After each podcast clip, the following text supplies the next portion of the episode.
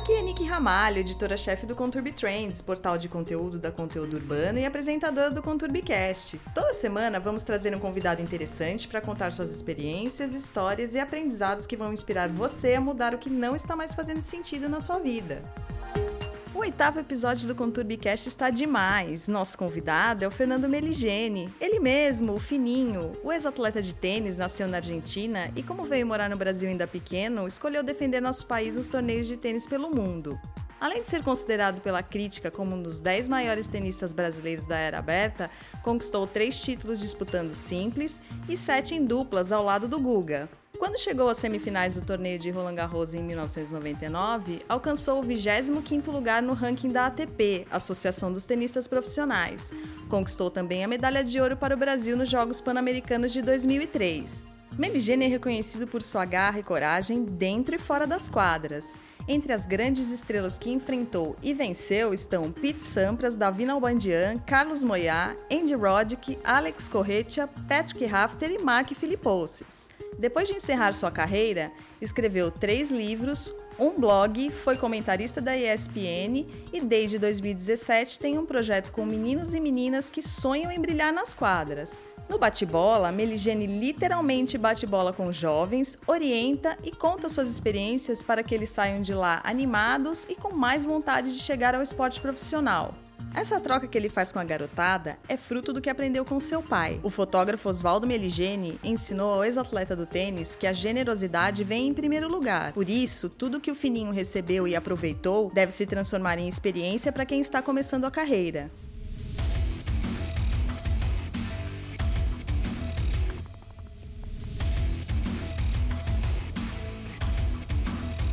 Meligeni, seja bem-vindo ao nosso podcast. É um prazer estar aqui na sua quadra. Obrigado, é um prazer. Vamos lá, vamos falar de um monte de assunto. Muitos. é, Meligene, quando você é, percebeu que você ia encerrar a sua carreira? Eu acho que você começa a perceber que o tênis começa a te empurrar para fora, né? A molecada começa a te, te dar uma escanteada. É, eu era, sempre fui um cara muito, muito intenso. É, um cara que sempre gostou muito de viajar, um cara que gostava de treinar.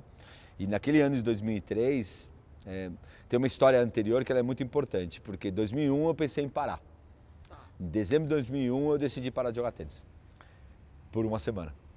E aí meu novo treinador, que é um, um cara uruguaio, brasileiro, que mora no Uruguai, mas que tem família que morou muito tempo no Brasil, que chama Henrique Pérez, falou, cara, não, não, não para de jogar dessa maneira. E aí eu voltei. E tive ótimos resultados, como como final do México, e voltei a me meter dentro de 50. Eu já estava meio começando a complicar. Só que dessa vez eu, eu começou o ano sem a pré-temporada, que é um momento onde você precisa dar duro e você tá com três quartos de bateria. Ah, pô, eu viajava oito semanas e eu na quinta já estava querendo voltar. Comecei a, a olhar outras coisas, entrei na MTV, ganhei, recebi uma proposta da MTV no MTV Sports e, e quando eu voltava para o Brasil eu gravava umas coisas. Eu comecei a dar aquela, aquela ideia. E tenisticamente, antes eu brigava por estar aí perto dos 50 e eu estava começando a me segurar perto dos 100 e, e os caras querendo me derrubar de lá e eu, ai meu Deus, eu preciso estar nos grandes lances. E aí, quando acabou Roland Garros daquele ano, de 2003, eu percebi que o campeonato que eu mais gostava, cheguei lá e Joguei quali aquele ano, não mexi a perna, perdi na primeira rodada de um argentino que teoricamente eu teria que ganhar, sem nenhum brilho no olho. Aí eu falei, ah, é, tá começando, tá claro que eu tenho que parar de jogar tênis. Foi uma conversa com o meu treinador na época e falou, cara, não fica, sabe, se arrastando. Uma carreira tão legal, não se arrasta. Joga o último campeonato, mas é, não aparece do nada. Vem vem nos é meses, é gradativo, é gradativo. Principalmente o cara viaja muito, o cara é muito difícil a vida. É legal, ganha muito dinheiro, é, ganha muito poder, muita, Sim, mas tem o lado ruim. Mas, né? Tem o lado que você vive fora do Brasil o tempo inteiro. Você não tem família, não tinha namorada, não tinha filho, não tinha nada. Era eu. Eu jogava e minha família, né, meus pais, mas mais nada. É uma vida meio errante. É. E como é o Meligene na vida real, que era tenista e treinava todo dia e tinha essa rotina de atleta? Como foi o depois? A sua rotina? Como... O depois ele é complicadíssimo num primeiro momento, porque você chega e você é, você tem uma estabilidade. Eu, não sou, não faço parte da, da, turma que não precisa mais trabalhar, né? Eu não sou o Guga, infelizmente, nesse lado, né? Que você senta e fala assim, agora, que eu vou fazer? Nada. Vou passear, vou num safari, né? Esse, esse estágio eu não cheguei, então você já tem que projetar na frente. E, mas ao mesmo tempo, você precisa um tempo, porque ninguém para de jogar é, com tudo preparado. Porque para você preparar tudo, você não tem que se focar no que você está fazendo. Sim. Então, você para, eu estava na MTV, que eu fazia 10 programas ou 12 programas por ano, que não ganhava uma grana que me sustentava, não era uma, uma fábula. É, não, era, não sabia se era isso que eu queria, ficar na televisão. Eu não me via sendo apresentador, o Luciano Huck, o Faustão, não era isso que. Então era uma coisa que era esporádica. Tá. E eu tinha que olhar o, e nesses primeiros dois meses é uma coisa muito louca, porque chega de tudo. Você quer abrir um restaurante? Aí eu ia conversar, fui conversar com a, com a dona do mestiço.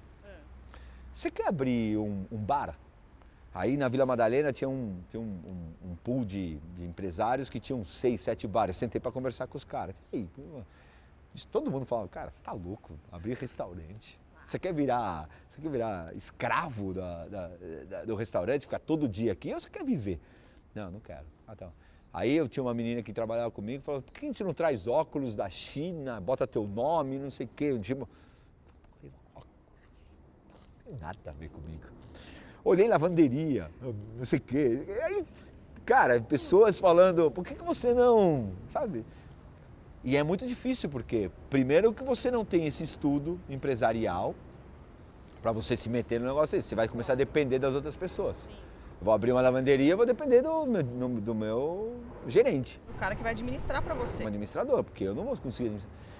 E devagarinho eu fui, eu fui entendendo que eu tinha que ficar no tênis, comecei a fazer clínica de tênis, comecei a falar de tênis, comecei a fazer isso, né? mesmo não ganhando ó, o dinheiro que eu ganhava, mesmo de repente naquele momento não me sustentando, mas eu comecei a olhar para frente e falar assim, pô, eu vou virar um cara de tênis. Eu quero dar aula de tênis? Não. Então eu fui tirando, isso eu não quero, isso eu não quero, isso eu não quero e foi, foram ficando coisas que eu gostava. A televisão, é, as clínicas, é, a comunicação com as pessoas. E aí eu comecei a fazer minha, minha. Mas demorou um pouco. Eu ligava para as pessoas, e aí, vão fazer o quê? Eu falei, eu vou trabalhar, e você? eu falei, eu nada. não tenho nada para fazer hoje. Descansado. É, eu ficava na frente da televisão, eu, eu ficava, a, a, imagem que fica, eu morava na Avenida Sumaré, o caso dos meus pais na época, que meus pais tinham ido embora, e eu fiquei com os casos dos meus pais.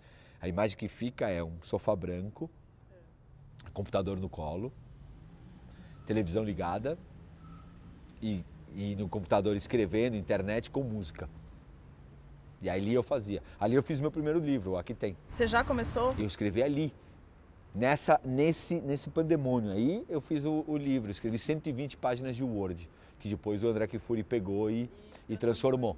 Mas eu fiz os 120 páginas do Word vendo futebol, tênis, basquete, vôlei, jornal, jornal do, da noite, blá, blá, blá escrevendo, ah, hoje eu vou escrever sobre Roland Garros.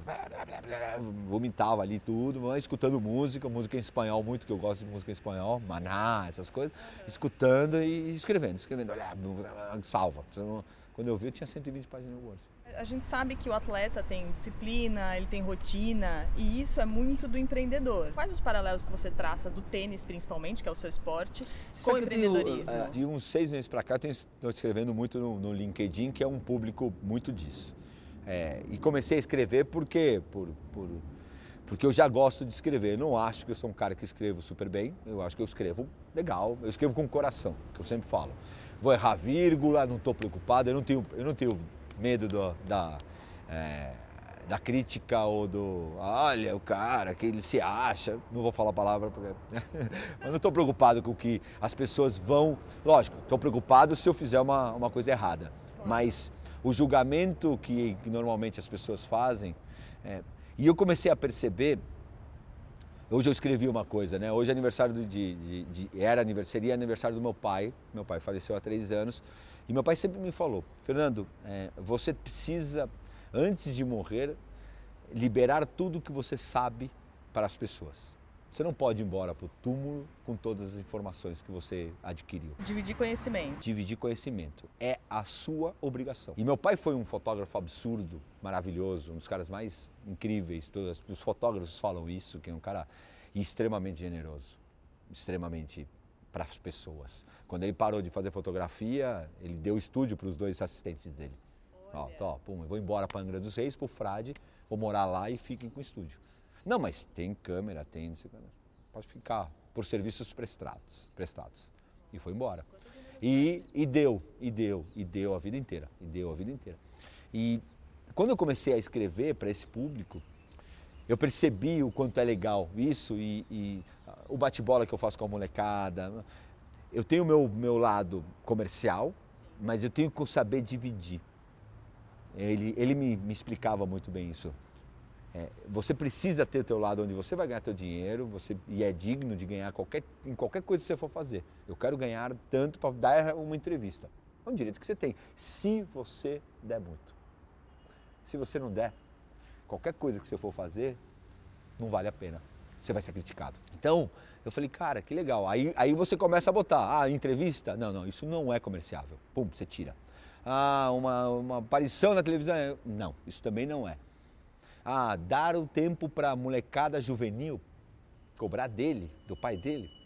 Não, pum, então eu dou. Ah, mas uma empresa te chamou. Aí, desculpa. Aí é. Aí vocês vão pagar o que esses caras deveriam pagar. Poderiam estar pagando. E aí quando começa, pô, e eu não aceito a palavra, nossa, como você é caro. É uma coisa que eu não aceito. Por quê? Porque eu dou muito. Sim. Então, eu consegui fazer esse balanço de uma maneira muito legal e principalmente contando meus minhas frustrações.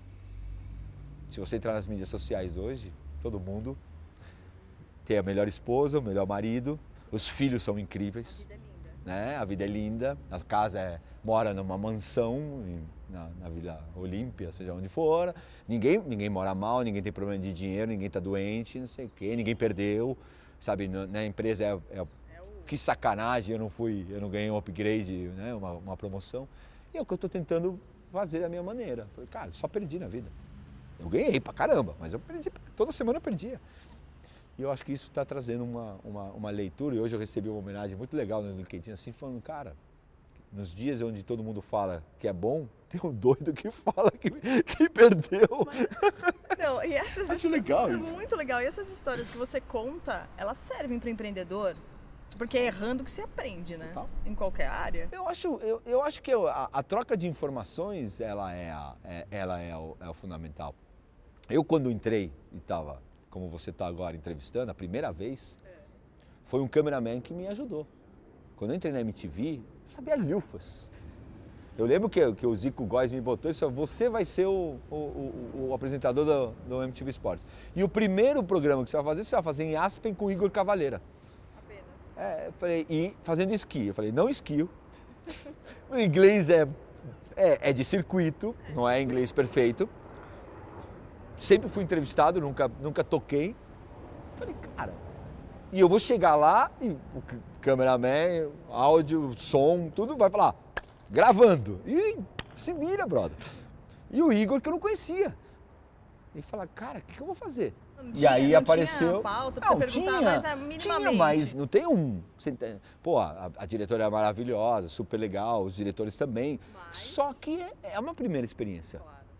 E quem me. Quem me pum, Raul de Góes, o câmera. Quem me, quem me dirigiu uhum. pessoalmente, não dirigiu a cena, mas dirigiu, pô, filho, pum, fica mais para lá, pum, fala mais baixo, fala mais alto olha mais pro cara, olha não sei quanto, olha o cara. Tem um carinho pelo Raul impressionante. Por quê? Ele fez por quê? Ah, para ficar bonito? Pra ele é mais um trabalho. Pô, ele tava em Aspen. Ele ia sair à noite para jantar e tomar uma cerveja comigo. Ia dar uma risada. Ah, meu, o que eu posso fazer? Esse cara é ruim. Né? Também não posso fazer nada demais. Só que o cara foi generoso. Isso é, isso é impagável. Entendeu? Então, aí você começa a entender. E eu lembro que eu liguei pro meu pai na hora que eu saí. Ele falou, me entendesse, hijo? Faz aquela cara, deixa de ser burro, meu. Meu pai era muito assim, sarcástico. Deixa de ser burro, meu. Eu falo a coisa, É, tá bom, pai, tá certo. Você tá certo. E falando dessa rotina de atleta, o atleta tem que ser o empreendedor dele mesmo. Ele é um microempresário. Ele é um empresário. As pessoas não entendem isso. Então, As pessoas trabalham para mim. Eu dou, pra você ter uma ideia, o técnico ganha um salário e 10% do que eu ganho. Tá. O operador físico ganha porcentagem e salário. O médico, tudo bem, o médico tem os seus. né? Ele não. Você tem um patrocinador que você responde a ele. Que seria quase que os caras do. né, tipo, você está em. é, é, os caras que investem na tua empresa. sim. Então, na- é, eles querem resultado. Então, na hora que você olha isso de uma maneira diferente e não olha com um lado egoísta, aí, isso- aí fica aquela coisa que quando eu critico os caras de futebol, eles ficam bravos, né? Mas o cara faz o gol e fala assim, ah, eu sou o cara. Não, desculpa, você não é o cara. Você está numa empresa. É a mesma coisa que o, o diretor fala, ah, eu fechei porque eu sou o cara. Tá, você fechou, mas teve teu assistente que foi lá e escreveu, teve outro que analisou tudo. Você não fez sozinho, sabe? Outro fez o PowerPoint porque você não teve tempo para fazer o PowerPoint. Sabe, se bobear, você nem fez a apresentação porque outro fez para você. E aí o cara fala, eu sou o cara. Então, é, quando você con- consegue entender isso, que você é uma empresa geral, é muito legal. Você fala, cara, eu sou o, o que da entrevista final, eu sou o cara que entra na quadra. Eu sou o cara que tem que fazer. Eu tenho uma porcentagem muito grande, muito maior que todo mundo, porque eu, eu sou o protagonista. Mas o protagonista, ma- é, eu sou casado com uma atriz, o protagonista de um musical, a menina que canta, ela pode cantar muito bem, mas se a peça for uma merda, você sai de lá falando, eu não volto, né? Ah, mas a menina canta super bem. Ah, esqueci dela. Não, não vale. Então, é, quando você entra nisso, e é difícil porque, porque as pessoas acham que, que você ganha muito dinheiro. Agora, você paga tudo. Você paga passagem, você paga estadia, você paga estadia do teu treinador, você paga porcentagem. O que sobra, tira os caras, o Federer da vida. Mas o cara que, o Belucci, que é muito parecido comigo, assim, dentro do, do, do tamanho, é um cara que, ah, o cara ganhou 200 mil dólares, esse 300 mil dólares esse ano. Beleza, ganhou 300, tira 30% de imposto, que já sai dali. Aí Tira 10% do treinador, tira isso, tira a passagem que ele pagou, que ele foi cinco vezes para a Europa esse ano. Quando você vê, o valor é, ah, o 300 virou 30, 20, sabe? Porque o valor é absurdo. Porque as pessoas olham quando a gente está assistindo jogos, mesmo jogos de jo- jogadores que nem tem muito ranking, é, o prize money, a gente acha, fala, nossa, o cara ganhou uma puta É grana. que hoje mudou. Há, há uma diferença. Eu, eu sempre faço essa, essa comparação. O que eu ganhei para fazer semifinal de Roland Garros, hoje é a segunda rodada, terceira rodada. Hoje tem 900 mil dólares de, de semifinal, quase um milhão, com o dólar a quatro. É. Né? O meu era cento e pouquinho, o dólar era um e meio. Há uma diferença, né? É, mas tudo bem, faz parte. É, é, hum, o imposto é o mesmo, tudo você paga a mesma coisa. Mas é, existe a diferença, mas se você for me comparar com o Thomas Koch, ele ganhava um cachemiro para ganhar o campeonato, um relógio. Então. Né? Então, ninguém reclama sobre isso. Mas é um outro problema que o jogador tem, gerenciar seu dinheiro. As pessoas dependem dele. Você com 40, 30 anos de idade, você parou de jogar. E tudo que você ganhou, você não estudou. Muitos não estudaram. E você tem que parar com 32 anos de idade e começar. Eu vou concorrer com você, que você fez faculdade, você fez isso, fez aquilo, tá anos no mercado, blá, blá, blá, e eu vou me botar lá, ah, vamos bater os dois na porta da ESPN. Ah, tudo bem, eu tenho o lado conhecido, que isso ajuda. Mas, do lado técnico, eu estou do zero. Tem umas coisas que o empreendedorismo, empreendedorismo que, que é duro, que você precisa se, se, se policiar. E eu acho que eu converso hoje com minha sobrinha, meu sobrinho. Falei, faz uma faculdade, no meio da, da, da- Eu deveria ter feito. Aí tem as outras coisas. Por que, que você não fez? Burro. Porque você ficava lá comendo batatinha chips e refrigerante, escutando o cara falar em turco na televisão. O cara falava assim, você ficava olhando, falava, meu, o que esse cara tá fazendo? Tem coisas que você fala, eu deveria ter feito. E é bom, porque você. E aí é onde está a gener- generosidade de chegar para os jovens e falar, cara, faz. Pô, que saco, filho, faz. Faz porque na hora que você parou de jogar, você está pronto para sair para o mercado. Você já tem a faculdade, você já tem experiência. Vale a pena. Hoje o Bruno faz, o André Sá faz, todo mundo faz faculdade. Tá todo mundo. A Bia faz, a minha sobrinha começou a fazer agora, meu sobrinho começou a fazer agora. Todo mundo que está fazendo, está fazendo a, a, a faculdade. Tá Nesse tempo livre que tem. Falando em tempo livre, tem, dá para conciliar? Dá? Porque o corpo não aguenta, né? Se você começar a pensar que você treina duas horas de manhã, duas horas de tarde, que você vai treinar seis horas de tarde? Não. Então, é, você tem o tempo livre que você está realmente na Turquia, que um dia você foi passear, beleza? E o segundo dia, você vai passear de novo? Não, você está no hotel. Então você pode. Você tem uma hora e meia lá, que hoje todo mundo fica no WhatsApp. Ou, pô, pega essa hora e meia e estuda ah, filosofia. É isso, todo mundo faz. É, hoje você tem. Eu tinha também, só que naquela época não tinha computador. Tô velho, né? Mas sei. Obrigado. Desculpa, gente, mas eu sou velho. Não tinha computador. Só no finalzinho tinha ICQ. É, é duríssimo, né? Duríssimo pensar nisso. Tudo bem. Abafado. Abafado. A MTV você disse que foi difícil. E depois, para ser comentarista de tênis? Eu não queria ser comentarista de tênis. Eu fui convidado pela Sport TV, eu fui convidado pela Band, eu fui convidado. Aí quando chegou a oportunidade de ir para a ESPN, eu, o primeiro era não. Mas aí eu tenho um amigo interno que, fez o livro, o André Kifuri, que ele falou, cara, mas por quê? E aí eu converso muito com o André sobre isso. A gente ia sair para jantar, almoçar direto, pelo menos uma vez por semana. Eu falei, mas não estou entendendo por que, que não. Uma coisa é você ficar o dia inteiro dentro da televisão comentando Outra coisa é você falar, ah, cara, porque eu, eu acho chato o comentário tradicional. E aí não é criticar esse ou aquele. Eu acho chato o cara que vai lá e vê a, a cena e, e, e, relata a cena. Bela cruzada, de bater uma, um belo saque aberto e o outro não conseguiu devolver.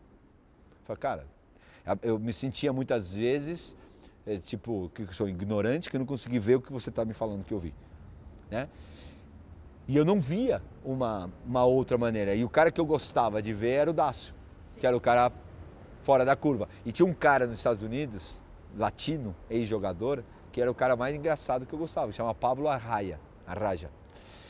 E ele era uma figura, mandava beijo pra mãe. E, e eu fui uma vez para fazer um comentário, estava jogando em uma sopa e entrei para fazer dois games com ele. Cara, eu falei, isso é vida, né? Isso é vida. Porque o cara, meu, ah, aproveitando, mandar um beijo pro Martin Jait lá na Argentina, que deve estar tá dormindo, não sei o que. Ó, oh, esse cara jogava muito bem. Tá vendo essa bola parecida com a dele? Aí o cara entrava nas histórias, só que focava no tênis. Ele usava as duas coisas. E aí quando eu fui chamado, eu falei, cara, a única maneira é eu ter liberdade. É isso que eu ia te perguntar, se você teve essa liberdade. Total. Nunca, nunca me falaram eu brincava na, nas transmissões que o, que o chefe, ih, o chefe tá vendo, ah, não sei o quê, mas era muito mais para cutucar do que receberam, pô, tá falando muito, tá falando pouco. Né? Eu e o Nardini, a gente tinha essa. Às vezes recebia um monte de crítica de ex-jogador, já recebi críticas pesadíssimas por WhatsApp. Você quer. A unanimidade é burra. Então, sabe, eu acho que aí você vai na rua, as pessoas gostam, beleza. Mas eu sabia que eu estava cutucando um, um, um, jeito que muita gente não ia gostar. Sei, nos dias de hoje, tem gente que ama o Sareta, tem gente que odeia. Tem gente que gosta do Ricardo, do Pardal, e tem gente que acha que não gosta. Tem gente que gosta, ama o Narc e gente que odeia. Faz parte. Né? O importante é, pô, todo mundo te odeia. Então eu acabei entrando e, e fazendo. É, Criei meu estilo, criei minha, minha leitura. Eu sempre falo que só consegui isso por causa do Nardini. As pessoas falam, ai, que humilde, que bonitinho, não sei quanto. Mas eu acho que é uma, é uma parceria. Se você tem um, uma árvore do lado, você não consegue, você pode brincar à vontade que o cara é uma escada. Claro. Se você é extremamente egocêntrico e só você quer aparecer, também fica claro para o cara que está em casa. Eu vejo isso na televisão muitas vezes em outros esportes, que Sim. o cara quer aparecer e o outro você não pode falar nada. É tipo, não dá chance para o cara fazer um então, comentário. Então, é, e, eu, e uma coisa que eu falei pro, pro Fê do primeiro momento, falei, cara, vai jogar. Porque você vai trazer um monte de coisa. Ele não jogava antes? Nunca jogou, né? Vamos falar bem a verdade. Continua sem jogar, né? É, mas, é, mas ele começou a vir com coisa, cara, que difícil aquela bola tá na esquerda. Falei, você bateu hoje? Eu falei, bateu 50 e 50. Ah, tá vendo como você critica? Como ele errou essa bola? Falei, ah, é legal, boy, vai lá bater. Vai lá, liga pro teu treinador, teu professor e fala para ele mandar 50 para você. Aí começa a discussão no ar, é o que o cara quer ver em casa. Eu percebi isso. Sim. Aí depois entra a brincadeira, que cada um é mais afinidade ou não. Então, isso virou muito legal.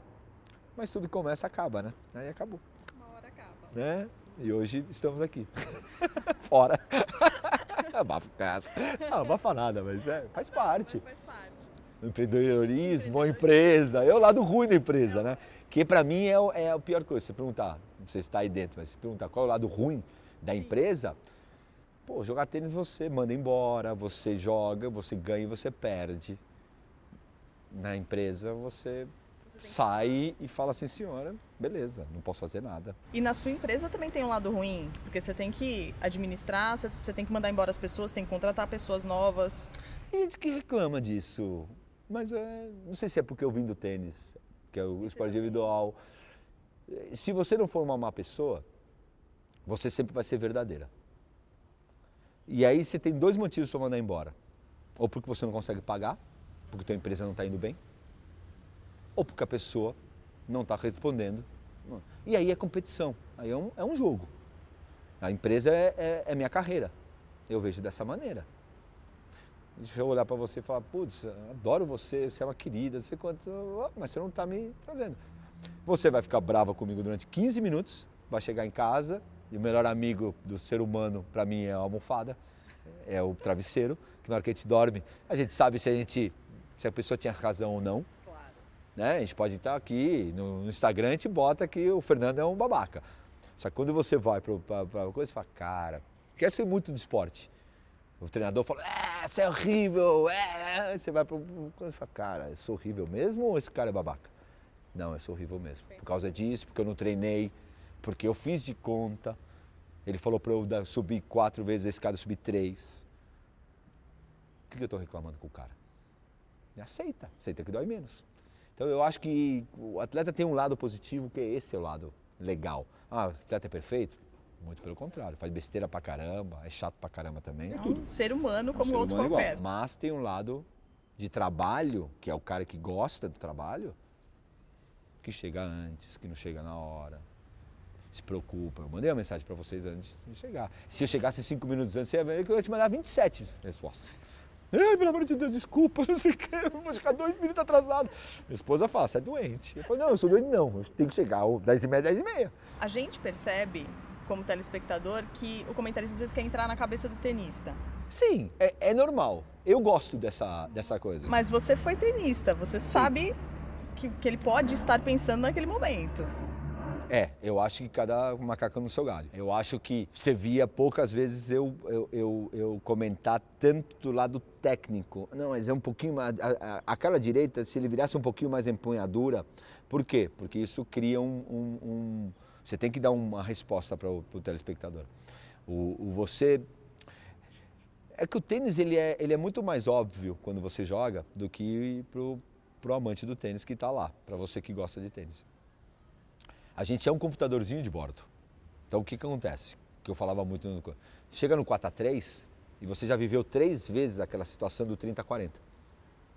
O tenista amador ou juvenil, ele chega naquele 4 a 3 sem pai nem mãe. Ele não sabe o que está acontecendo. O tenista profissional, e quanto melhor o nível dele, ele lembra todas as situações que ele viveu até aquele momento. Então, se você me perguntar no 4 a 3 e eu te contar 80% dos pontos, eu te conto. Naquele primeiro ponto do 2 a 1 onde ele sacou? Eu vou sacar o Alberto. E no do 3 a 2 no primeiro ponto, ele sacou aberto. E no 4 a 3 ele vai sacar onde? Provavelmente aberto. A não ser que ele seja muito bom e ele varie. Então, na hora que você explica isso para o espectador, o cara acha que você é um gênio. E, na verdade, você não é um gênio. Você apenas viveu isso. Então, você vai sobre a. Ah, e aí é o que é o mais engraçado. Eu acho que ele vai sacar aberto. E o cara vai, pum, é isso no meio. E você fala, eu também. Tô... Aí você tem duas maneiras de olhar isso. Meu Deus, o cara não sabe nada, ou dá risada e fala assim, eu também tomaria um ace. Se eu estivesse na quadra, eu também iria pra lá, ia pra lá. Faz parte. Eu não estou dentro da cabeça do cara. Mas dentro das possibilidades, a tendência é isso. E aí você mostra um outro lado do tênis que é legal. Fala, olha que legal que esse cara, esse cara tá pensando, porque esse cara lembrou que ele sacou os dois abertos. E ele sacou fechado agora, Porque ele, o, ele sabe que o cara pensa como eu estou pensando. Então ele vai variação. E aí você entra dentro da. O problema do tênis é que você tem 15 segundos para falar. E tem um monte de gente na televisão falando, ah, não pode falar entre o ponto, depois do ponto, porque é chato. E aí você, ah, tá bom. Aí tem que calar a boca no meio do comentário. Que seria muito legal você contar. Falando em cabeça, os tenistas geralmente entram e saem do jogo. Isso é, é muito comum. Fico imaginando que no mundo empresarial também, você entra e sai do jogo. Você só pensou na entrevista enquanto você estava me entrevistando? Em nenhum momento veio algum pensamento? Vem. O bom é, é isso vai vir em todo mundo. Isso vem no Federer, isso vem no Fernando e vem no, no tenista juvenil. Qual é a diferença deles, do Federer para mim e eu para você e você? É o tempo. É a solução. Né? Você, o teu pensamento, ter medo, todo mundo tem. Sim. A diferença é que a gente tem 20 segundos para jogar. O tenista juvenil pega 20 segundos e mais os 20 do próximo ponto e do próximo ponto para reclamar, para achar que ele é horrível. Blá, blá. Eu, de repente, conseguia fazer 15, 15, mas a minha solução não era tão boa. O Federer, ele se mata durante 5 segundos, se acha um horrível também, minha esquerda é horrível, né? só que os outros 15 segundos ele está já estrate... fazendo a estratégia do próximo ponto. E essa estratégia ele vê o jogo de uma maneira diferente que eu não vejo e você não vê. Essa é a grande diferença do, do, do grande jogador para o médio jogador para o péssimo jogador. Além de bater melhor ou pior na bola. É, você precisa ser muito correto com o que você está pensando. Todo mundo vai errar, todo mundo vai ter medo, todo mundo vai escolher errado. O grande problema é a escolha errada. Só que você rapidamente tem que sair dela. Tem que corrigir a rota você, rápido. rápida. Você vai para lá, não, não, não, aqui, pum, volta, vai para lá. Por isso que a gente fala que o tenista tem plano A, plano B, plano C, Deus me ajude. É um monte de plano aí para socorro, mamãe. É, tem que, tem que, você tem que ir mudando a rota, mudando, mudando, mudando, até que você, aí na hora que você acha, você fica. Só que aí o cara muda. E ele faz você se sentir desconfortável. Aí você tem que mudar de novo. É um, e, assim é e assim é a vida. A vida. Ah, eu acho que o meu chefe vai falar isso e falou aquilo. Eu vou ganhar aumento, ganhei, uma, uma, redução. uma redução de salário. Beleza, e agora faço o quê? Xingo, aceito ou, ou, ou vou para outro lugar? Tem, então, no tênis e no empreendedorismo, a gente tem que ser rápido nas soluções. Rápido, rápido. É, rápido e não olhar para trás. Não olhar para trás. É a pior a coisa. É aquela coisa, comprei uma televisão na, na, na loja tal, comprei, aí eu vou na outra para ver se estava mais barata. Desculpa, fui embora. Depois isso serve de experiência. Cara, você viu que estava na outra loja, estava 50%? Pá, cara, eu tenho, tenho que analisar mais. A próxima vez, agora, agora eu estou com a televisão aqui, quanto custa? 700, quanto custa? 500, quanto custa? 400? Não, como eu sou burro, vou vender? Não, já tá, já foi feita. Vai e aproveita a tua televisão. Eu penso um pouco assim. Aí na próxima vez que você vai comprar um, qualquer coisa, peraí, agora você vai atrás de todos os lugares. Demora três dias para fazer. Fernando, me fala do seu projeto com os tenistas. Como surgiu essa ideia? Por que você começou a fazer? Você já contou pra gente que você gosta de dividir conhecimento, que seu pai te ensinou isso. E eu queria que você falasse desse projeto. Como ele funciona? Ele serve. Eh, eh, como apareceu, apareceu como tudo que aparece na minha vida. Estou em casa e, e, e eu estou sempre pensando em alguma coisa nova para fazer, uma coisa inusitada, adoro coisa inusitada. Assim aconteceu o meu blog na época, assim aconteceu o meu livro e eu fui pensando coisas novas. É, sempre quis é, ajudar o tênis juvenil. Existe um ego muito grande no nosso meio, como em qualquer meio, e eu sabia que se eu falasse que eu queria ajudar, ir num lugar para. Várias vezes eu fui num centro de treinamento e o cara não me deixa nem entrar na quadra, porque acha que eu vou falar alguma coisa que ele não podia. Então eu falei, ah, eu tinha certeza que eu tinha que falar, fazer do meu jeito de alguma maneira que eu pudesse ajudar. Conversando com o Marcelo, né, o Ceará, é, surgiu a ideia. Eu falei, cara, por que eu não disponibilizo duas horas por semana? Eu tenho tempos livres, depois que eu levo meu filho na escola, eu não sou um cara de cartão, né? Então eu pego duas horas da minha semana, abro o e-mail e escrevo assim, faço com que as pessoas se inscrevam para jogar tênis comigo. Tá. E aí eu comecei a, a, a fechar as arestas. Ah, quero que o pai que o pai venha. Por que, que o pai vem? Porque eu falo umas coisas meio durinhas e eu não quero que o filho chegue lá Tem uma frase que eu gosto de falar, é assim, se você continuar treinando do jeito que você está treinando, você não vai ser jogador de tênis. Dessa maneira, você não vai ser jogador de tênis. Dessa maneira. O menino de 15 anos de idade volta para casa e fala o quê pro pai? Eu não vou ser jogador de tênis. Fernando, não, Fernando falou que eu não vou ser jogador de tênis. Então a interpretação de texto de um Twitter ou de um Facebook, é, se já lendo a gente interpreta errado, falando uma vez, a interpretação pode. Por isso que eu trago. E a minha ideia era trazer o técnico para também debater sobre tênis. Então eu trouxe essas, esses meninos para cá e eu faço um segundo médico. Eu olho para alguns, os críticos que a gente sempre tem, falo, ah, muito fácil, né? Chega aqui, cara vem, você fala um monte de coisa e, e vai embora. Fechei, tentei fechar essa aresta também. Então tem mais, eu já joguei com mais de 120 meninos. Mais de 60 meninos tem meu WhatsApp e falam comigo a hora que eles querem. Eu posso demorar um pouco a mais, eu falo, ó, o que eu peço é contundência dentro do, da, da, mensagem e por voz. Ó, fino, tô no carro, pum, clico é lá, tá. A Nicole falando comigo, fino, joguei essa semana, não estou conseguindo achar uma solução para isso, isso e aquilo. O que, que você tem a me falar? Pego, bum, áudio também, falou, olha, eu iria para a direita, eu iria para cá, conversa com o técnico a respeito disso, disso, daquilo, eu acho isso, isso e aquilo boa sorte, pum. Aí ele me manda de volta. Ah, pô, tentei, deu certo, pô, obrigado, legal, blá, blá. Ou pai, cara, ele tá treinando não sei aonde, ele tá se sentindo assim, escanteado, blá, blá. acho isso e aquilo, blá, blá. Que, que você acha? Bom, acho isso, isso, isso, fala com ele sobre isso, blá, blá, blá. E tento ser um segundo médico. Para mim está sendo um aprendizado. Hoje eu tenho uma, eu monitoro o tênis de uma maneira, eu tenho muito claro quem são os jogadores, qual é o problema do tênis brasileiro. Só que aí você tem um outro lado. Quantas vezes me perguntaram? Eu faço entrevistas a respeito disso. Algum órgão tenístico falou comigo?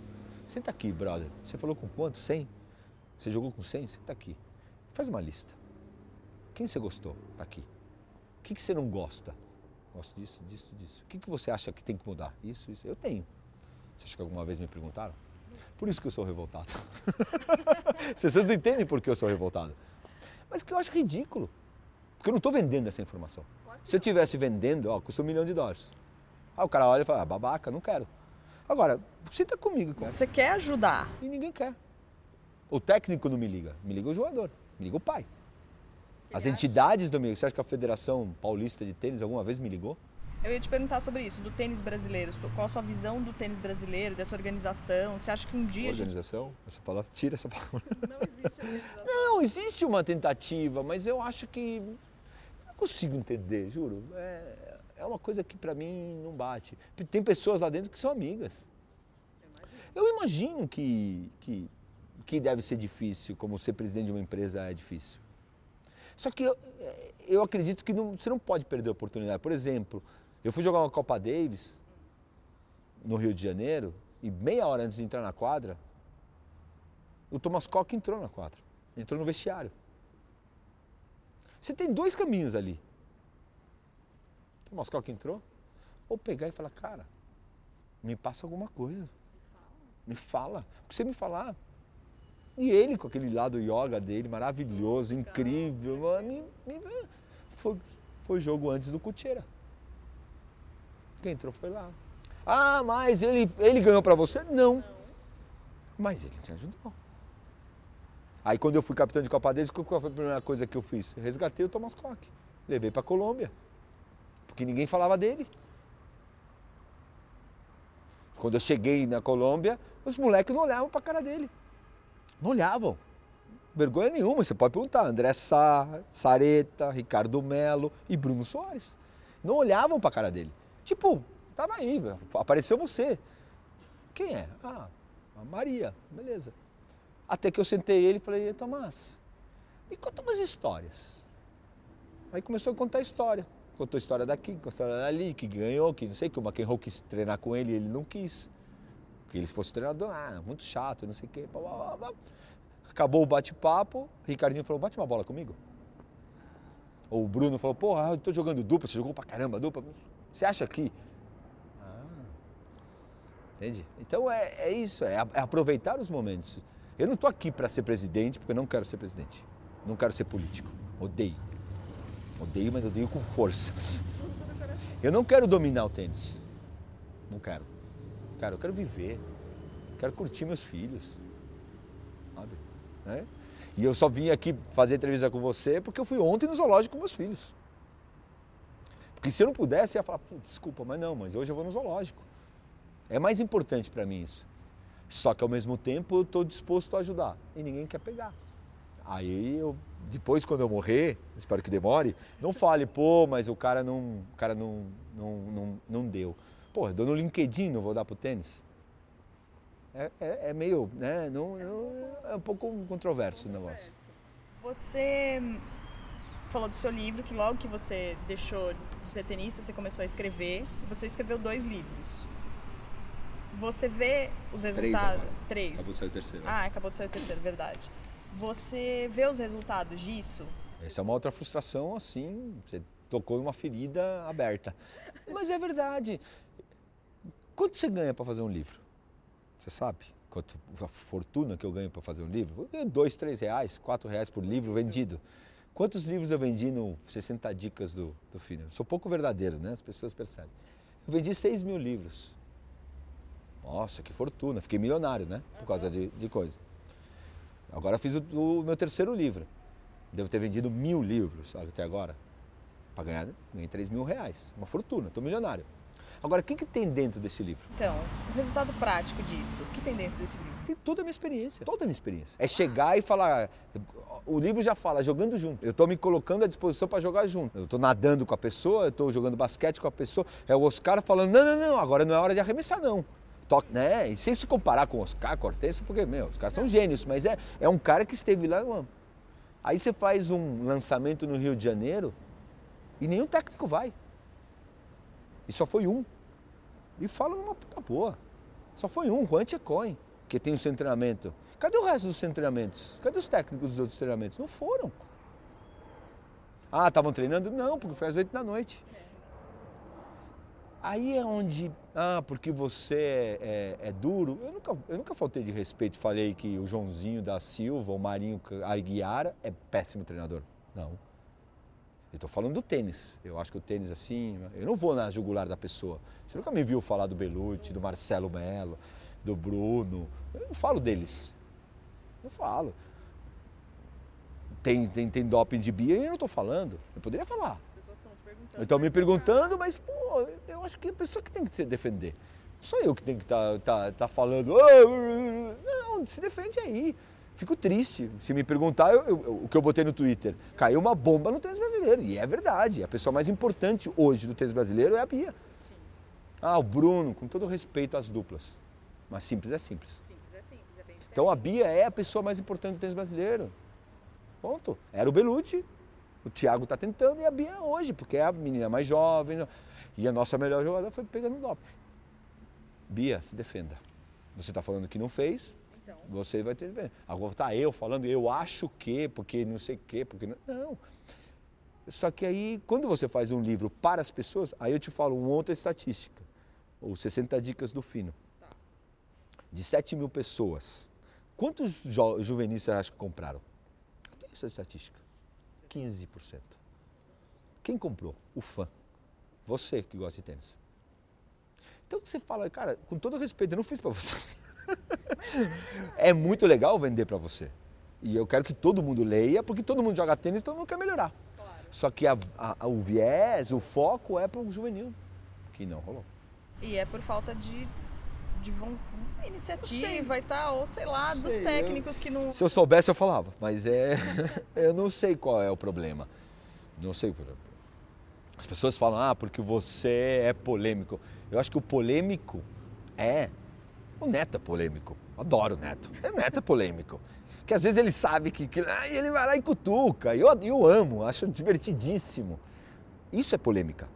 O cara que fala exatamente o que é, todas as vezes, e sem nenhum tipo, não que o neto tenha, mas nenhum tipo de interesse é por trás, porque eu, muito me perguntavam, você quer ser presidente de CBT? Você quer algum cargo? Eu falei, não quero. Você quer algum cargo no governo? Você pode botar de A a Z, não quero. Mas se você amanhã recebesse uma proposta do ministro para ser ministro dos esportes, eu ia falar, você está louco. É, essa é a minha resposta. Que poderia vir do PT, do PSDB, do PFL, de qualquer uma. PP, PT, PTU, PT, o que se for.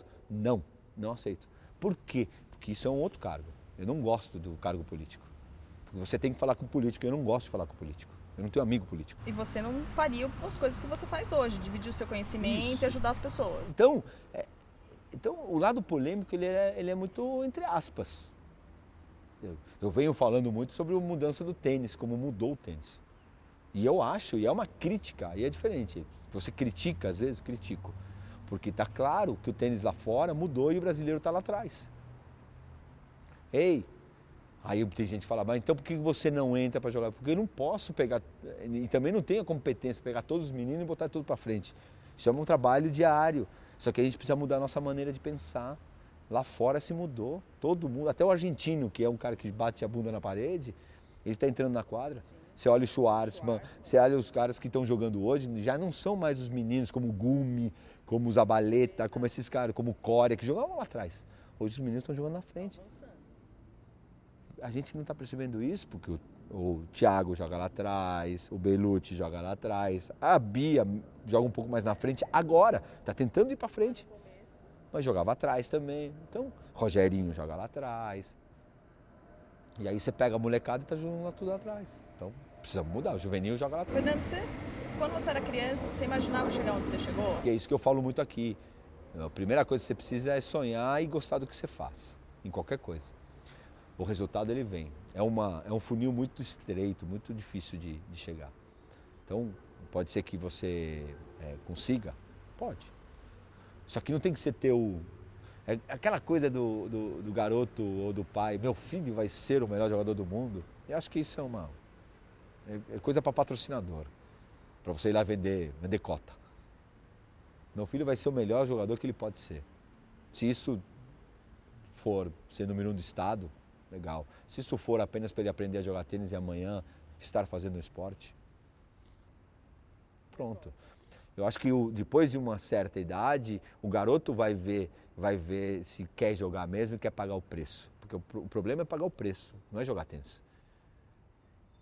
E poucos querem. Não, e, e, não falo preço dinheiro. Preço, é, e é caro. É caro. É caro você abandonar abandonar a festinha, abandonar os amigos, deixar ir sete horas da manhã, oito horas da manhã estar tá lá treinando e dormir cedo todo dia. Ah, mas precisa. Tem uma história aqui, um garoto que veio bater bola comigo aqui com daquele jeito assim, né? Dormindo. E eu falei, cara, que hora, que hora você foi dormir? Aí o moleque falou, três da manhã. Para bater bola comigo no dia seguinte às duas. Eu falei, que hora você acordou? Onze e meia. Eu falei, cara, você acha realmente... E tava a mãe, a mãe começou a chorar. Você acha realmente que isso é normal? Você acha, se, se, você bota, na hora que a, cara, ficha do hotel, você vai lá, quando o cara pergunta a profissão, você, fala, você bota tenista mesmo? Ou você bota madrugadora? Cara, desculpa. Você vai jogar com um cara que foi 25 do mundo. Tá vindo de graça. Era a época de Australian Open. Eu fui dormir às 6 da manhã. Que eu fiquei comentando até 6 da manhã e vim aqui. Eu acordei às 11. Só que eu fui dormir às 7. E acordei às 11 para vir bater bola com você. E tô aqui, ó, pulando. E você vim arrastando. Você acha que você vai ser tenista? Você não vai ser tenista. Assim. Se mudar, se jogar bem, você joga, bater bola. Aí a mãe começou a chorar e eu falei, desculpa, não chora agora. Você vai chorar depois. É melhor chorar agora do que depois. E se aperta ele, e dessa maneira você não sai dinheiro de casa. Dessa maneira. Se você tiver, meu pai era assim. Se você fizer isso, eu não, eu não pago um centavo para você. Se você treinar bem, eu, eu, dou a casa, eu vendo a casa. Pronto. Então, eu acho que esse é o ponto do, do, do esforço, é pagar o preço. Por isso que eu nunca, eu nunca quis ser tenista. Eu fui, fui virando, fui... fora que a gente não tinha essa informação de hoje, né? É, era bem diferente. Eu vi três jogos quando, quando eu lembro da final Borg McEnroe e Wimbledon 50, 28, 48. Esse jogo, eu não vi 20 jogos na, na televisão na época do juvenil. Então era mais fácil, né? Mais difícil você querer sonhar com uma coisa que você não, não conhece. Quais as principais diferenças entre a sua geração de atletas e essa geração do Zverev, do Tsitsipas, do Aliassime, o que você vê de diferente? Sei, eu acho que eles... Hoje tem mais, mais lado positivo de você ter toda essa infra, que hoje você tem muito mais informação, muito mais bagagem, acesso. Né? Hoje a gente ia para jogar contra as pessoas, né? sem saber exatamente o que ia acontecer. O treinamento, o treinador ia na, na garra, na, na raça. Né? Ah, o operador físico chegava a falar do. Não, que o método russo. Você já foi? Não. Eu li um livro. Hoje você tem. Né? Eu acho que hoje você tem muito mais informação. É, eu não acho que os caras sejam muito mais fenomenais do que a nossa geração. Eu vi o Nadal chegar, eu vi o Correia chegar quando apareceu no circuito e eu não vejo diferença pro. É que hoje tem muito mais mídia. Ah, tá todo mundo falando do Zverev, que não, Zverev, Zverev, Zverev, Zverev, tá bom, Zverev, deixa o cara ganhar e você fala. É. Sabe? Óbvio, hoje é três do mundo, mas antes ele ganhar, ele já ia ganhar um Grand Slam e não ganhou ainda e todo mundo, ah, deixa o cara. Faz parte do processo. A gente está cortando o processo por causa da, da mídia social e do, da internet, a gente corta o processo. Isso é muito ruim para atleta. O cara que é jornalista ou fã, ele, é, ele, ele faz o mesmo trabalho que o, a, a coisa que a gente falava sobre o comentário do tênis. Ah, porque todo mundo saca na direita, eu acho que ele vai sacar na esquerda. Como o cara fez isso e isso, isso, daqui a dois grandes lãs ele vai ganhar. Só que não é forma de bolo. O Zverev pode passar a vida inteira e não ganhar um Grand Slam. E pode ser número um do mundo. Como a Safina foi. Foi. Então, só que aí vende mais jornal, vende mais clique, tem mais clique, dá mais curtida. tem muito mais curtidas. Meligeni, me fala sobre o comportamento do Kyrgios. Você acha que ele é exemplo de quê para os atletas? Eu acho assim, o Kyrgios, ele é se ele se ele não entrasse e falasse umas besteiras que ele fala, eu não vejo o problema dele ser diferente. Ele é diferente. Sim. Ele não ama o esporte. Não. E eu acho que ele poderia ser muito bem é, é, aproveitado para a nossa juventude, para mostrar que não existe só um caminho para chegar e não existe só um caminho da verdade. O problema é quando ele fala uma besteira, uma pataquada, como ele falou do, da namorada do, do Vavrinka, ou ele vai. Quando ele vai e fala que o Djokovic não é de nada, eu acho que a gente viu o Renato Gaúcho falar de Romário e era normal. Hoje a gente vive um politicamente correto. A ATP vem tentando virar uma, uma, entidade politicamente correta há muitos anos. Com multas altas, com, com declarações, com quebra de raquete. E aí está tendo uma, uma, uma, uma, distorção muito grande no que o que, que o atleta tem que educar e o que, que o pai tem que educar. Eu falo isso muito. Ah, você é contra quebrar raquete? Não, ele paga. A raquete é dele. Ah, mas ele é um mau exemplo. Mau exemplo é matar. Mau exemplo é roubar. Ficar bravo não é um mau exemplo. Porque a gente vê chefe gritando numa coisa e o, o jogador não pode gritar. Então a gente usa só porque ele ganha muito dinheiro. Só que as pessoas que estão criticando um cara que quebra uma raquete têm que saber que o presidente de empresa ganha 10 vezes mais. E ele faz 10 vezes coisa mais feia que um Virgos faz. E ele também é exemplo para as pessoas, para a sociedade. Eu acho que então. É, agora, ah, então você é a favor do Kyrgios? Óbvio que não. Você é a favor dele falar que não sei quem pegou a namorada, não sei quanto? Óbvio que não. Aí existe o exagero. Só que ele sacar por baixo, você é criticar. Você acha que eu nunca saquei? Eu saquei Jornal nas Estrelas na quadra e ninguém falou nada para mim. Saquei Viagem ao Fundo do Mar na época do. Sabe? A maior curtição era sacar jornal e tentar ganhar o ponto. Isso aqui mais de uma vez. E as pessoas me adoram. Olha que legal. E agora ele sacou por baixo e ele é um mau caráter. Porque ele fez contra o Nadal. Ai, coitadinho do Nadal. E o Nadal, com todo respeito, eu amo o Nadal. Só que o Nadal também é o mais politicamente correto, que acha que ninguém pode falar nada. Só que ele demora 29 segundos para jogar e ninguém fala nada para ele. Então, vamos acabar com a hipocrisia. Eu sou muito, muito contra a hipocrisia de que, ah, eu não posso, mas não pode. Vamos criticar? Critica, mas se te criticam amanhã, se amanhã eu fizer uma besteira, e eu estou preparado para isso, que um dia eu vou fazer, não, eu não sou, eu não sou o santo. Acontece. O cara vai me criticar, só que me critica sobre a besteira que eu fiz. Claro. Não falar uma coisa que eu não fiz. Se amanhã eu fizer uma besteira e você me pegar fazendo a besteira, seja ela qual for, e me criticar, Valeu. Não tem problema. Só que o Nadal está criticando um cara que fez isso aqui, sendo que ele está fora da regra. O que ele fez com o Bernardo não se faz. E o Djokovic também. E o, e o Federer também é um santo, é um gênio. Eu conheço os bastidores do tênis. Só que a, a, a Lever, a Lever, o, o, é, tá tudo maravilhoso. Ele não está discutindo com a ATP, não está brigando por data. Ele é incrível, ele é, ele é fofo. Óbvio que ele é fofo, óbvio que ele é genial. Só que se você falar do Federer, você está falando da mãe de alguém. Se comentar que a esquerda dele foi ruim, nossa, você acabou de xingar minha mãe. As pessoas têm que parar de viver a vida do outro. Pelo amor de Deus, vive a tua. Sabe? Se eu criticar teu filho, enche meu saco. Senão, não, né? É basicamente isso. E eu acho que esse é um pouco o que acontece com o. Agora, alguém já viu o dentro de, uma, de um... Eu conheço meninos que treinam no mesmo lugar onde o, o treina. Ele é ídolo. Porque ele brinca com as crianças. Sabe uma crítica que eu fazia no Rio Open? Eu fui nos últimos três no Rio Opens. As pessoas criticam o Kyrgios. Tá, critiquem as atitudes dele. Sabe quantos jogadores saem da sala de jogadores para ter um autógrafo fora, para o público que vai lá e paga 300 pau no, ingresso? Os caras passam, vão lá sete dias para ver tênis e eles não veem nenhum jogador.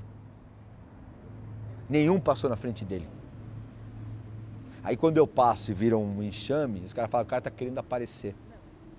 Não, eu estou querendo pelo menos que o cara saia feliz que conseguiu tirar um autógrafo para uma criança de 8 anos de idade. E o que eles faz isso? Tira sal, dá risada, puxa a cueca do. Só que ele é moleque. Ele tem, ele tem 8 anos, ele tem a idade do meu filho. Só que se você aproveitar isso e falar, cara, ele, e ele fosse muito melhor é, tratado, e um psicólogozinho também ajudava. Faz é, faz bem, faz bem pra caramba. Ele poderia ser um cara interessante pro circuito. Só que só estão jogando, cada atitude dele a imprensa cai matando. Aí só vai piorar. Você estava falando dos pais. Qual o papel na, na vida do atleta? O papel dos pais e se você concorda com pais técnicos, tipo a mãe do Chapovalov? Odeio isso. Eu acho, eu acho que o técnico, o pai, o pai tem que entender que o pai tem que ser pai. Lógico que a gente teve, teve Chapovalov, teve, teve Serena, teve Agassi, teve vários, teve Dementieva, teve até o Sharapova, Wozniak, tem várias, vários casos. Só que eu hoje sou pai. Não tem uma coisa mais gostosa do que você poder discutir com teu filho quando o dia acaba. Quando você é técnico e pai, primeiro que você só fala de tênis.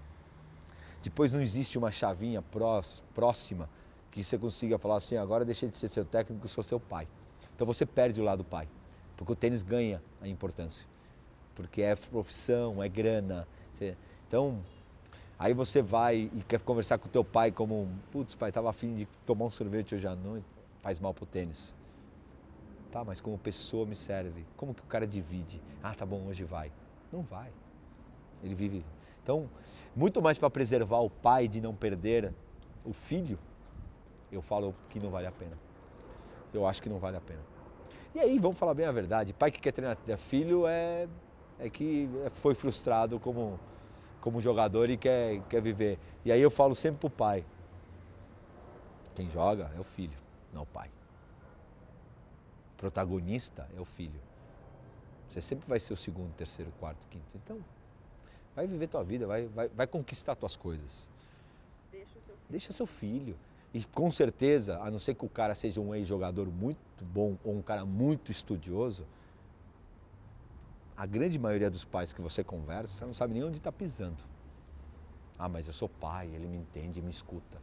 Ele vai escutar outro treinador também. Só que com mais conteúdo. O cara não jogou, o cara não conhece o circuito, o cara ah, mas está enchendo o saco como treinador não vale a pena. Seus filhos jogam tênis? Gael começou a jogar esse ano, com 9 anos, começou a pedir muito lá e ele começou a pedir. Ele não queria. Ele queria jogar futebol. E eu nunca. Eu até tenho um pouco de medo. Estava conversando disso com o Mauro Menezes esse fim de semana. Eu tenho um pouco de medo até ir para o outro lado. De não incentivar. Porque todo pai incentiva um pouquinho mais do que o normal. Induz, vamos falar assim. Meu pai me induziu a jogar tênis. Eu fazia futebol de salão, judô. Meu pai me induziu no tênis. É uma, é uma conta muito difícil. de saber até onde apertar, até onde o filho não quer ir jogar hoje, você fala, ah, vai jogar. Mas você é jogador e está enchendo o saco do teu filho para ir jogar. Mas ao mesmo tempo você é pai e você quer que ele faça esporte. Então, é difícil. Eu ainda, eu ainda sou um principiante nisso. E vou apanhar pra caramba, tenho certeza disso. Só tenho medo e cuidado, mais do que medo, cuidado, de que quando ele chegue com 14 anos, ele não me cobre. Pô, mas você não. É, esse é meu único. Pô, você poderia ter me dado mais, mais atenção nisso ou me incentivado mais. Esse é onde, eu, onde mora meu meu medo. Então eu tenho me instruído, tenho conversado com pessoas, com pais de jogadores e o bate-bola me ajuda bastante a ver isso. Bom, se você pudesse começar a sua vida de novo, do zero, você faria tudo igual ou não? O que você seria? Seria tenista, sem dúvida nenhuma. É, é uma, eu falo isso direto, é uma profissão maravilhosa, é incrível, conhece o mundo, é independente. Todos os valores que, que, o, que você ensina para o teu filho em casa, você tem aqui dentro de uma quadra de tênis. Falado de uma outra maneira. Você fala sobre, sobre hierarquia, o pai e a mãe mandam em casa, quem manda na quadra é um treinador, é um professor. Você fala sobre justiça, sobre correção. A bola, a bola pega só um pouquinho de linha, é linha, é boa. Você aprende que não pode roubar desde pequeno, senão você vira chacota, sabe? Você vira. Então você aprende. Não quer dizer que o cara não rouba por causa disso, porque tem muito menino que rouba, mas você sabe a regra, você sabe companheirismo, você aprende a ganhar e perder. Mais você perde do que ganha na vida que a gente faz, mais perde do que ganha. Sim. Sabe? Tem um fim. O jogo tem um fim, a vida tem um fim, o dia tem um fim. É tanta, tanto valor agregado, igual, que é, é um baita de ensinamento. Nem que seja por quatro anos, três anos, botar o menino dentro de uma quadra de tênis e entender o que, que é. Eu, eu sou super fã do tênis, não do, do tênis só é, profissional. As pessoas acham que quem bota, eu falo, eu dou esse exemplo sempre. O cara bota para nadar, uma pessoa, bota para ser Gustavo Borges ou bota para nadar? Você bota para jogar tênis para ser o Nadal e o Federer por quê? Eu falo isso direto pro pai. E é isso que vai. Ai, porque eu gostaria de estar com meu chapelão é, na primeira fila, vendo o Roland Garros. Eu falei, compra, compra ingresso. Trabalhe e compra ingresso. Não fica esperando teu filho te dar. Aí o cara fica meio. Mas é verdade. Pô, você quer ver o jogo da final? Vai lá, compra ingresso, tio. Né? Vai botar na, na conta do filho? Na obrigação do filho chegar na quadra central de Roland Garros na semifinal, na final. Pô, olha a pressão do menino. Mas vai lá e trabalha. E eu acho que é isso. Eu acho que o esporte te traz muita coisa. Você se arrepende de ter feito ou não ter feito alguma coisa na vida? Arrependimento não é uma coisa que eu, que eu, que eu tento parar muito por aquela coisa de, de, sair para comprar uma coisa e não olhar para trás. É, eu acho que eu errei muitas coisas na vida, de, de, de escolhas para lá e para cá, de pessoas que passaram na minha vida. É, mas não chega a ser um arrependimento. Putz, se eu, mas. Não. Acho que eu demorei muito para mudar minha esquerda. Me arrependo de ter sido cabeça dura naquele momento. Mas será que se eu mudasse eu ia, sabe? O si não joga. Então, o arrependimento, não. Eu acho que eu sou, sou feliz. A palavra, minha esposa fala muito isso. Cara, é impressionante como você é feliz com as coisas que você tem. Aí as pessoas falam, mas você não foi o Guga, você não foi o Federer. Eu falei, tá, mas eu sou feliz com o que eu tenho. Você foi o Fernando Meligeni. Não, mas não, não falo sobre isso. Falo sobre o, o que eu tenho. Sim. Eu acho que a gente precisa se apoderar mais do que a gente tem. E parar de olhar o, o, a grama do vizinho. Porque a gente nunca para. Porque sempre um cara tem mais dinheiro, mais poder, é, o marido é mais bonito, é mais atencioso. Às vezes você está saindo com pessoas e tá, a mulher ou o cara está o tempo inteiro reclamando. Eu não reclamo da minha esposa. Se eu tiver reclamar, vou reclamar para ela. Agora, porque, porque você olha para o cara e fala, ah, a minha também, a outra, a minha também, a minha também, a minha também, a minha também. Aí você fala, e você? Ah, eu também. E ela vai reclamar, e todo mundo reclama. Eu tô, ah, você é perfeito. Eu falo, não, longe disso. Erro pra caramba. Né? Só que eu tento viver o mais simples possível, sabe? A minha vida, não quero ter helicópteros, aviões. Não prefiro ficar com meu filho e levar ele na escola. Qual o seu maior sonho? Ele vai mudando. Ele não tem um sonho assim, pá. Eu gostaria de ver o tênis muito mais organizado. Eu gostaria de ver o esporte mais organizado no Brasil, mais respeitado. São coisas que eu adoraria, sabe? Governo entra, governo sai, vocês têm aquela ideia de que o, o esporte vai ser tratado de uma maneira diferente e não é. Gostaria de ver meu país muito mais é, bem tratado.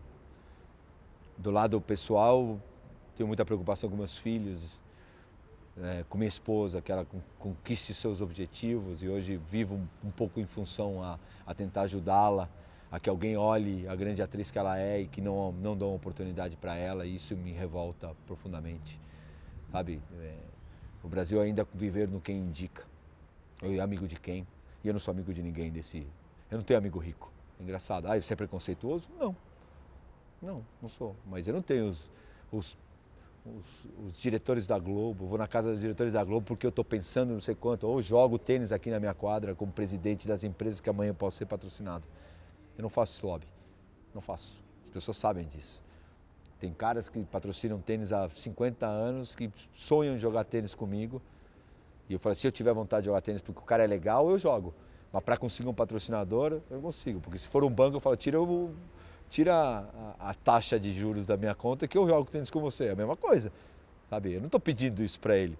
Ele, ó, oh, joga tênis comigo que eu te tiro tua taxa. Ninguém falou isso para mim nunca. Então, sabe, se pôr pro vermelho teu, teu, teu cheque especial, relaxa que eu pago para você. Pô, ainda não aconteceu. Né? Então, é, é, isso. Ah, mas pô, o cara é legal eu quero jogar tênis, vou jogar o, o dia inteiro com ele. Porque ele é meu amigo, porque ele é divertido, porque eu gosto dele. Agora, porque de repente pode ser que. Né? Não faço. É, acho que é por aí, não tem sonhos gigantes assim. Ah, eu quero ter. Não quero ter nada. E qual foi a sua maior realização? Esportiva, acho chegar à semifinal de Roland Garros. Hoje eu vejo os caras chegando é, semifinal, quando chega no, na sexta-feira jogar semifinal, eu falo, cara, eu tive aí. Isso é muito louco, porque sempre são os caras mais incríveis, né? E você fala, é a mesma coisa que um jogador de basquete amanhã percebe que estava na final da NBA sabe? Foi o cestinha, uma coisa muito louca, né? Você fala, cara, mas eu estava lá, eu fui, fiz parte disso. Ninguém me colocou. Esse eu acho que é o maior feito. O maior feito para mim é ter uma família incrível, dois filhos incríveis, uma esposa linda, linda no sentido interno. É... Acho que essas são minhas maiores realizações, assim. Demorar para ser fisgado, mas quando fui fisgado, fui fisgado bem. Não, acho que é isso. São, são coisas maiores realizações, é, sonhos, outro sonho que você falou na, na, outra pergunta é ver meu sobrinho jogando bem tênis. Os dois estão jogando, que eles conquistem as coisas que eles estão tentando, sabe? É coisa simples, não. Sonhos possíveis. É, sonho possível é muito legal. Eligene, obrigada. Obrigado Foi um você. prazer conversar com você, adorei. Que legal, obrigado. Gostou do nosso bate-papo? Então ouça este e os outros episódios no Spotify, no Deezer, no Apple Podcast.